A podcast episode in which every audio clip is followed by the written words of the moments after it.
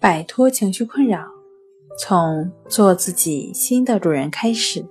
大家好，欢迎来到重塑心灵，我是主播心理咨询师刘星。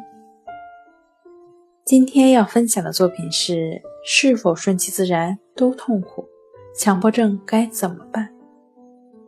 想要了解我们更多、更丰富的作品，可以关注我们的微信公众账号。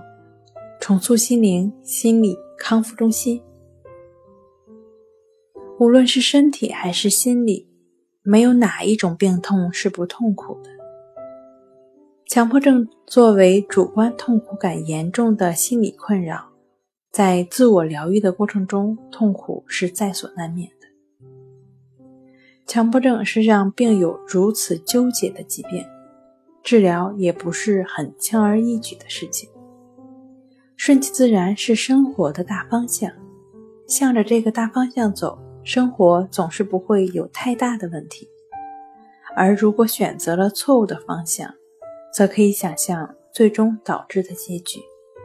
所以，既然左右都是痛苦，至少选择一个正确的大方向，因为痛苦总是会过去，而过了这个痛苦，你就会深切的。了知，并且体验到无常，体验到顺其自然的真谛。好了，今天就跟大家分享到这儿。这里是我们的重塑心灵。如果你有什么情绪方面的困扰，都可以在微信平台添加幺三六九三零幺七七五零，幺三六九三零幺七七五零，即可与专业的咨询师对话。